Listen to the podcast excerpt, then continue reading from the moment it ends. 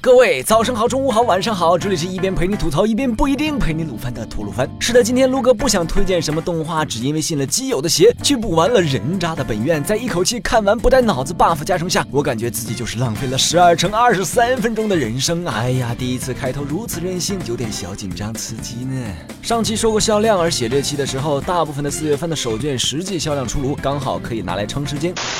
刚好可以用来当干货。除了预售情况还不错，但四月中旬才发售的《幼女战记》以及根本不在 B 地销量范围内的《兽娘动物园外》，为美好的世界献上祝福。第二季毫无疑问登顶，哇，卖的比第一季还好哎。然后二三四五名加起来才勉强跟第一名平起平坐啊，扎心呐，老铁。而人家的本院那只有六百不到的 BOSS 销量，跟各播放平台的点击数和话题数完全不成正比。难道天朝毒奶功力真的恐怖如斯吗？其实看过的都知道，论作画和分镜，扎院在四月番中绝对能排得上。名字，那么问题出在哪儿呢？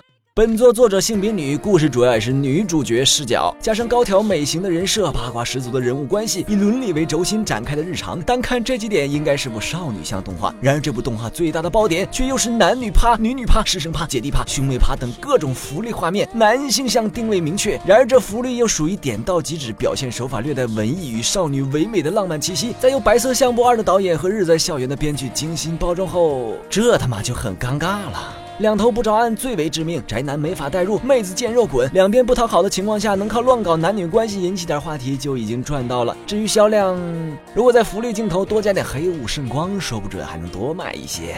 女主高枕无忧这个画面让我想起了《圣诞之吻》的男主曾经也干过类似的事情。不过就我的观感而言，但吻这种男主追完一个妹子独挡继续追另一个，偶尔搞点 skinship，再来点酸臭味的老套剧本，都比你扎院女主想追大哥哥结果被大姐姐截胡了，找的备胎也是一心向着大姐姐，就连因嫉妒而找来利用路人男都是大姐姐玩剩下的这样一种一辈子活在大姐姐阴影下的憋屈剧本，高到不知道哪里去了。然而，淡吻的酸爽属于爽完一发下一个，而扎院的酸爽则属于你越纠结越要去脑补，就会陷入上上期动物园说到的想太多法则，越陷越深，无法自拔。总想着如果自己是片中的帅哥美女的话，应该是要这样那样，话题自然而然就火了，会有当年日在校园看官们带入成格的风范。然而现实中这种情况就是个伪命题。首先，你颜值不一定有这么高；其次，就算你颜值比华莱士还高，你周围的人的颜值也没有这么高。最气的是，人家还是个学习优秀的好学生，按时完成老师们布置的作业。然而现实中高颜值的学生如果不去浪，那简直就是浪费青春，共鸣何在呀？不存在的。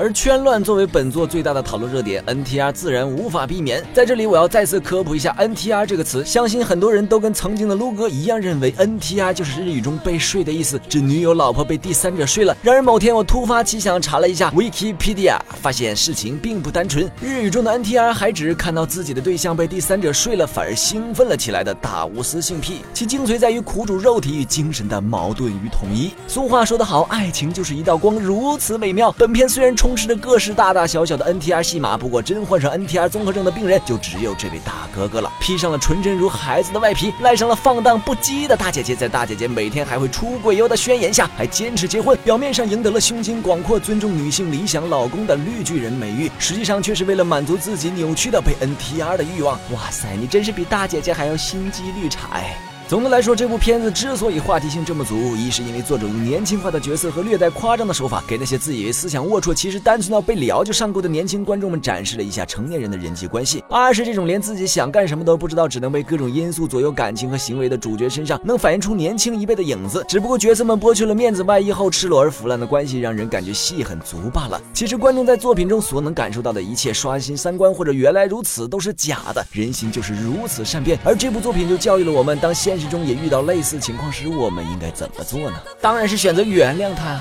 妈卖批，让我先吃口肉，冷静一下。不推荐，补喷指数五颗星。如果你是奔着福利去的话，请出门左转四月新番与僧侣叉叉的叉叉之夜。今后吐鲁番会继续向大家推荐那些值得补或者追的经典作品。本节目视频版本，请关注鱼子酱微信公众号收看。娱乐的娱，黑子的子，欧尼酱的酱。我们的 ID 是鱼子酱，开头手写字母小写 YZJ 加数字七四七。最后又到了每期一次的抽奖环节，本期的奖品是由资源仓送出的日系制服包包一个，逛展面积出 cos 万用装备。持续关注鱼子酱官微，转发本期节目视频即可参与抽奖，获奖名单将在微博公布，请观众老爷们多多留意喽。那么本期节目就到这里，让我们下期再见，拜拜。